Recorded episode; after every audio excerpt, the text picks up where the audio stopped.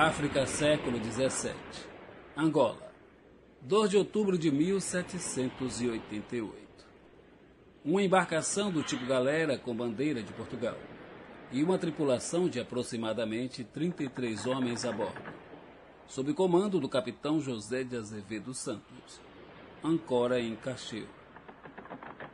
Um porto no centro-oeste africano, fundado pelos próprios colonizadores portugueses, ainda no ano de 1675. Ali, uma grande movimentação por conta do intenso comércio escravagista que abastecia os quatro cantos do mundo. Tratava-se então de um tumbeiro em sua primeira expedição escravagista. Um tipo de cargueiro usado para transportar africanos para serem escravizados em outros países. Um navio negreiro, batizado ironicamente com o nome de Amável Donzela.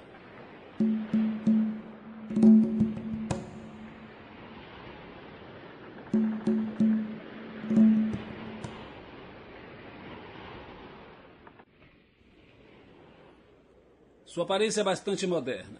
Suas cores e tons se misturam entre a cor madeira escura e barro. Arquitetura aparentemente pesada. O covés bastante espaçoso, onde várias pessoas se misturam entre homens armados e os marujos. Velas e mastros com fortes traços europeus. Entre a proa e o mastro, dois canhões. E próximo a estes, vários caixotes, barris em madeira, além de bastante correntes, algemas e cadeados. Os porões pouco espaçosos não ofereciam nenhuma iluminação ou ventilação, nem mesmo natural, exceto em alguns espaços entre as chamadas escotilhas.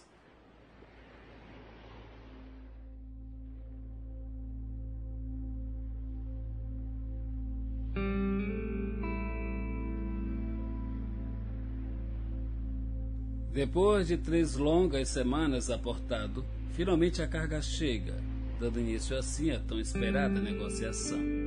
As mercadorias tratavam-se de pessoas escravizadas, que eram capturadas na região de Senegâmbia, atual Senegal, e Gâmbia. Um terrível comércio de seres humanos, que na maioria dos casos eram prisioneiros das guerras feitas por chefes tribais, sobas ou reis africanos.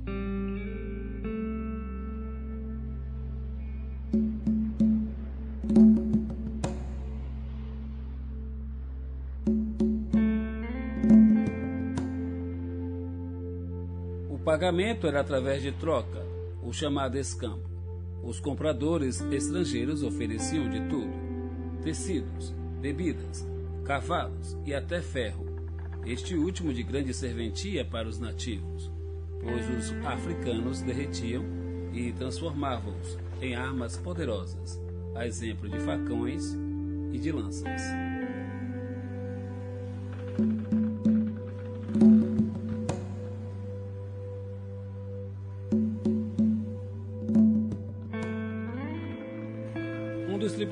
Encarregados de fazer a contagem dessas mercadorias finaliza suas anotações, totalizando 186 escravos a bordo. Um outro tripulante faz a conferência das condições e aparente saúde desses escravos. E começa pelos dentes, visão, estatura e principalmente musculatura. Havia também crianças, meninas e meninos, e adultos, homens e mulheres. Todos estavam completamente nus, amontoados e misturados entre si, acorrentados e jogados nos porões féditos do tombeiro Amável Donzela.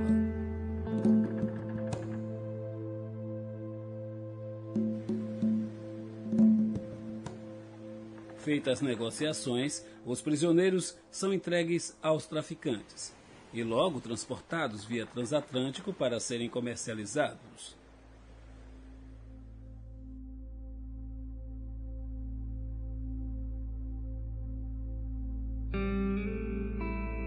Milhões de escravos foram ao longo dos séculos traficados como mão de obra escrava para atender a demanda de trabalhadores na colonização, principalmente para o Reino Unido, Portugal e Brasil, os principais protagonistas da triste história do tráfico negreiro no mundo.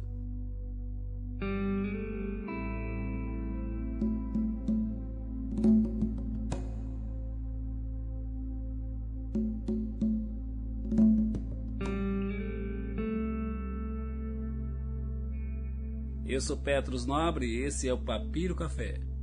Narrativas sobre fatos, personalidades e acontecimentos que alteraram para sempre o rumo e a história da humanidade. Então, vai um cafezinho aí? Vem comigo!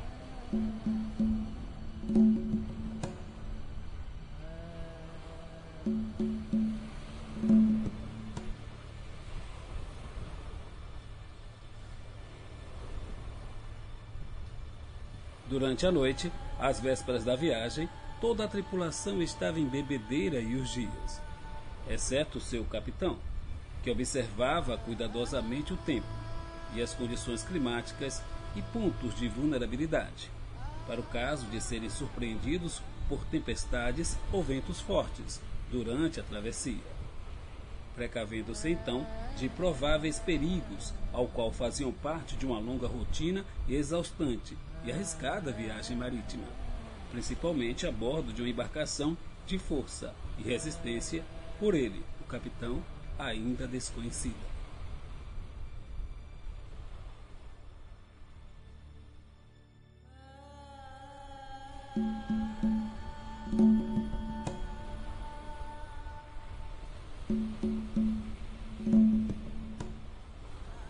Amanhecer, horas antes de zarpar, parte da tripulação avalia as condições estruturais da embarcação. Outros homens abastecem o navio com alimentos, arroz, fumo, cachaça, além de café, açúcar e água doce o bastante. Tudo em quantidade suficiente para suprir, a princípio, apenas a tripulação e assim desaportar definitivamente, com segurança, de Cacheio, na África, e seguir viagem de vários dias ou meses pelo transatlântico com destino ao Brasil.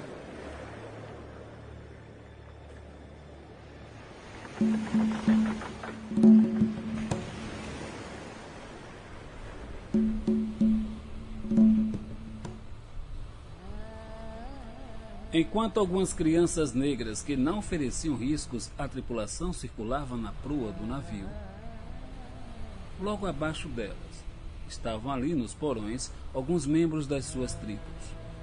Muitos desses homens e mulheres estavam atormentados e angustiados. Um ambiente de tristeza, dor e sofrimento, além de uma profunda nostalgia. Aprisionados e presos pelos pés, ainda acorrentados são obrigados a subir para o covés e, debaixo de sol escaldante, a divertir a tripulação, com cantorias e danças conforme suas culturas e costumes de cada tribo, de cada escravizado.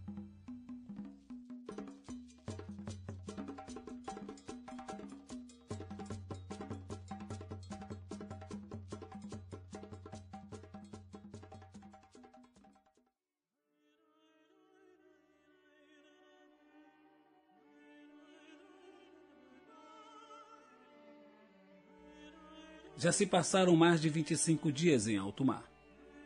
E nos porões do tumbeiro, a proliferação de doenças entre os escravos era certa, devido às más condições de higiene e às condições degradantes em que se encontravam. Em um pequeno e apertado espaço, de um tamanho entre meio a um metro de altura, e por estarem amontoados uns aos outros. Alguns escravos já apresentam sintomas de prováveis doenças.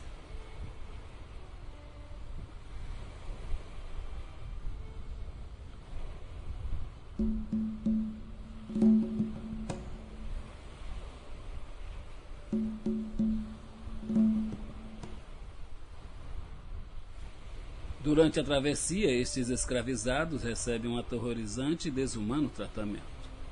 A maioria está dias sem se alimentar, pois a escassez permite apenas uma única alimentação por dia. E nem todos conseguem. Alguns já se encontram mortos, não só por desidratação, fome e doenças. A mais comum é a sarna, que tem uma relação direta com a falta de alimentação além da varíola, sarampo e febre amarela.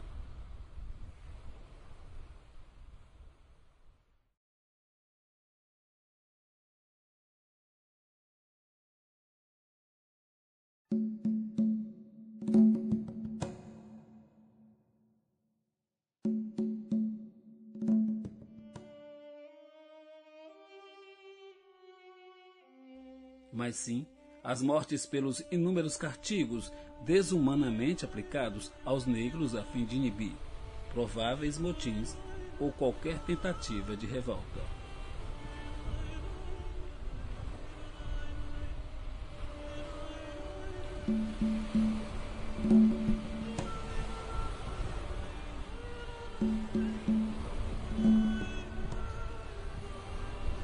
Em meio ao Atlântico, chuva fina. Mas o céu com nuvens carregadas já dá sinais de tempestade se aproximando, o que já previa o experiente capitão. Os fortes ventos e a agressividade do mar faz com que a embarcação comece a chacoalhar de um lado para o outro. Não demorou para que a tempestade, infelizmente, ficasse ainda mais furiosa. E com ela, o risco do naufrágio.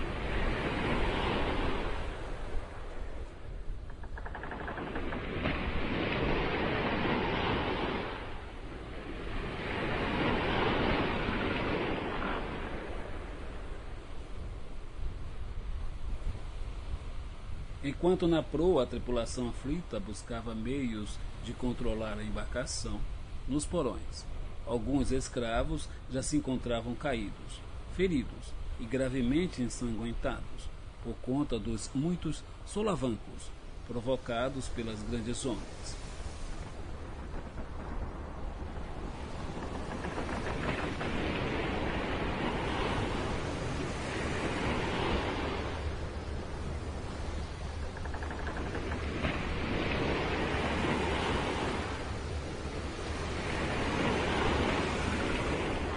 O desespero toma conta do amável donzela. Não se sabe ao certo até onde a moderna embarcação é capaz de resistir a uma tormenta de tão grande proporção.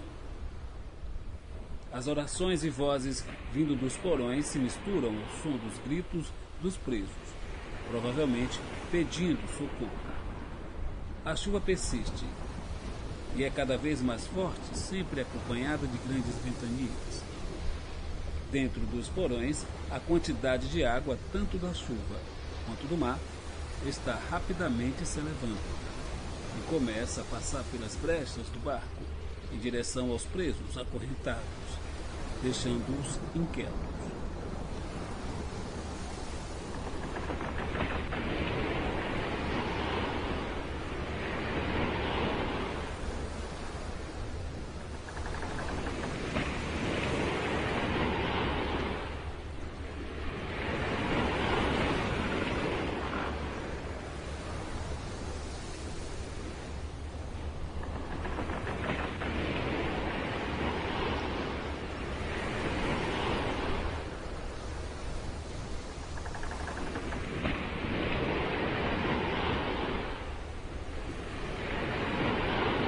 Então José de Azevedo, ao perceber o grande risco de naufrágio do amável donzela, colocando em risco toda a carga e sua tripulação, está atarrecido e perplexo.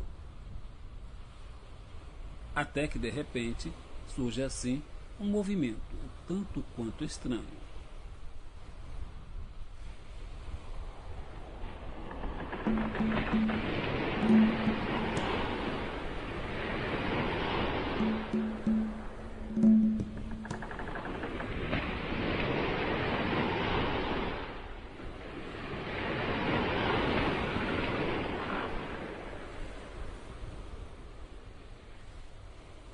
Sua tripulação, os marujos, dando ordens para que os grupos de escravos prisioneiros subissem até a proa da embarcação. A ideia nesse momento é salvar vidas, mas não dos escravos, e sim da própria tripulação. E para isso, a metade da carga, ainda viva, deveria ser jogada ao mar.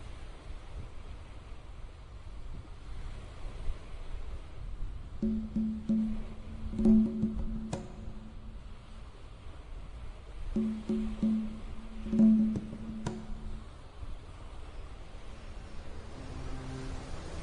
assim o fizeram. Amarraram a primeira fileira de homens, crianças e mulheres a um velho e enferrujado canhão. Todos, juntos e acorrentados. E os jogou bem no meio do Oceano Atlântico, em meio à tempestade, ao som desesperado de gritos de misericórdia nos mais variados dialetos. Foram todos friamente assassinados, por requintes de crueldade. Um verdadeiro genocídio em alto mar.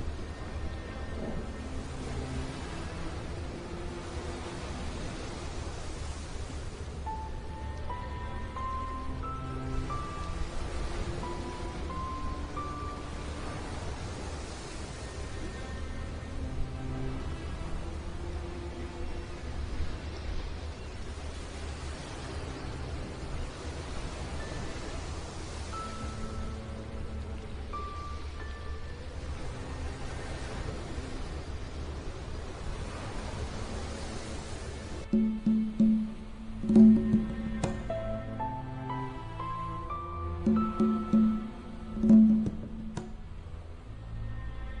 silêncio toma conta do ambiente. De repente, cânticos e orações nos mais variados dialetos ecoam dos corões.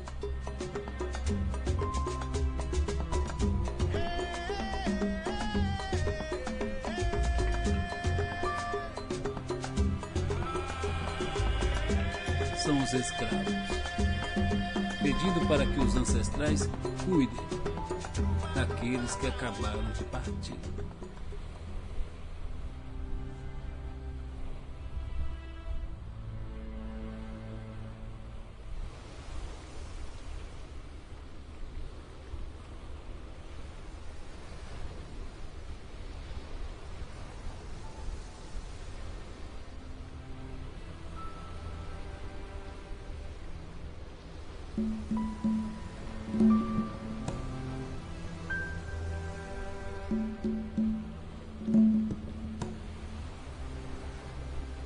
A tempestade cessou. A navegação voltou ao seu curso normal. A tempestade, com toda a sua fúria, ainda assim, poupou-lhes a vida da tripulação.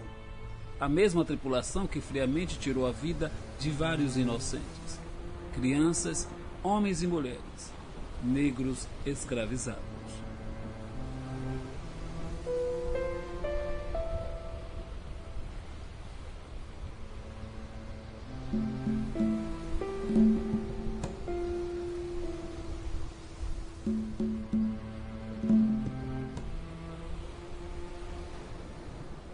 Nesta primeira viagem, dos 186 escravos traficados e transportados pelo navio negreiro Amável Donzela, somente 168 chegaram a desembarcar aqui no Brasil.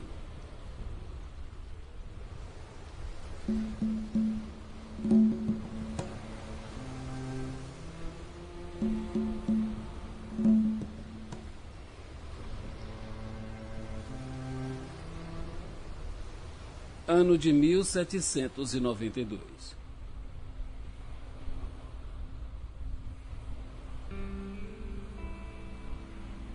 As demais travessias do tombeiro amável Donzela, que antes era de Portugal a Cocheio, na África, tem agora no comando um novo capitão.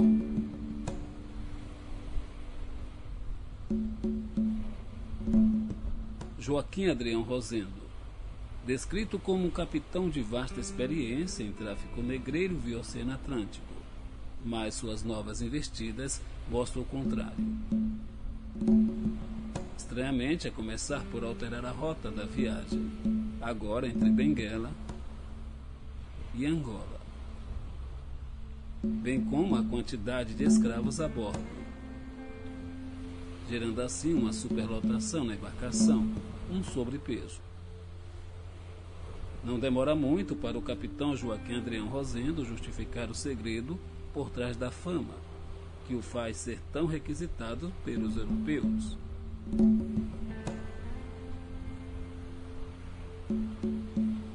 O homem perfeito para o serviço. Um homem frio e cruel, especialista em assassinar escravos. Juntamente com a sua tripulação, fazia o que fosse necessário para concluir sua missão. Até mesmo tirar a vida de vários inocentes. Seus métodos operandi era de horror e mortes sem precedentes de crianças, homens e mulheres escravizados. Durante as travessias, qualquer mudança climática ou tempestades e ventos fortes eram razões suficientes para o capitão Adrião justificar a necessidade de estabilizar a embarcação em meio aos riscos de naufrágio.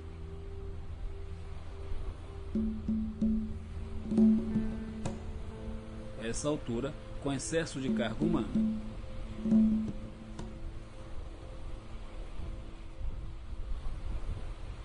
muitos escravos misturados e amontoados entre os cadáveres vitimados por doenças ou maltratos já há dias nos porões.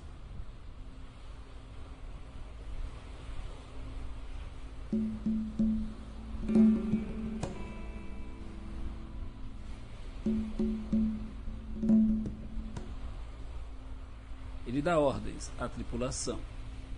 Esta, obedientemente, as cumpre do seu superior e passam a jogar em todas as viagens transatlânticas não só os cadáveres, mas crianças, homens e mulheres acorrentados, ainda vivos, ao mar.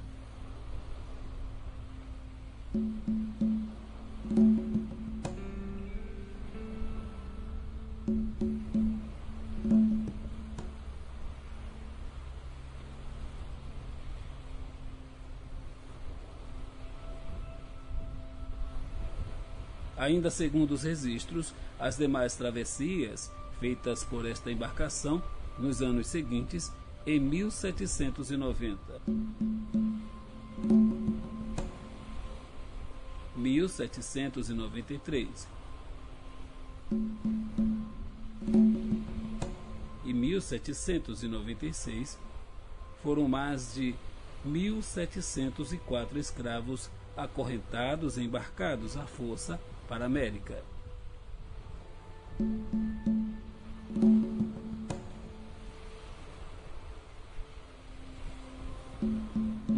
De mais de 170 mortos ao longo das suas malditas e assassinas viagens transatlânticas. Além dos 18 mortos aqui narrados. Não há nenhum registro e não se sabe ao certo se os capitães aqui citados e suas tripulações foram responsabilizados e julgados por estes crimes.